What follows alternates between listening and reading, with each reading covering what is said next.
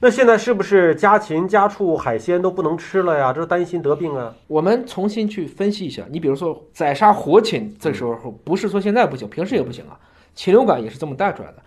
但是你如果这颗都是冰鲜，这没问题啊。但是我们的加工方法，大家一定要选择煮熟。煮透、煮熟，一定要是彻底煮透、煮熟。还有就是说，花菇当中的多糖能够增强人体免疫力，是不是可以对抗新型冠状病毒呢？所有的多糖都可以成管抗原，可以去刺激增加一定的干扰素，但这都是跟你睡一觉、运动一下，这没有太大区别。多补充蛋白，多补充多糖是能够提高免疫力，但是感染病毒还要看什么量的，我们都不能这个过程中又借机卖出很多香菇，那我觉得这都是不负责任的，就是你多吃两口蘑菇，不如好好睡一觉，没是错吧？可以这么理解你同样提升免疫力。因为这几天很多人一看见了，哎，一个段子嘛，我昨天一醒放三天，我又睡了一觉放七天，我又睡了一觉开始放十多天了，因为大家都在延长这个复工时间，对，所以很多人的作息时间就乱套了。嗯，而且这两天慢慢已经开始不怕了，大家又开始凑在一起打麻将、打游戏了。其实免疫力在这种情况下就会大幅度的降低。嗯，大家应该利用这个时间，看看书、运动、规律作息。